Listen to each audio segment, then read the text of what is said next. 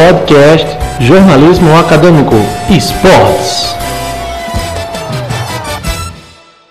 O Guarani, jogando fora de casa, consegue um empate por 0 a 0 Foi bom, né? Aqui, jogar aqui é difícil, acho que conseguimos um bom resultado.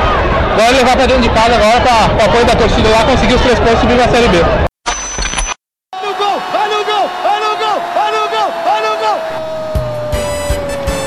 Podcast Jornalismo Acadêmico Esportes.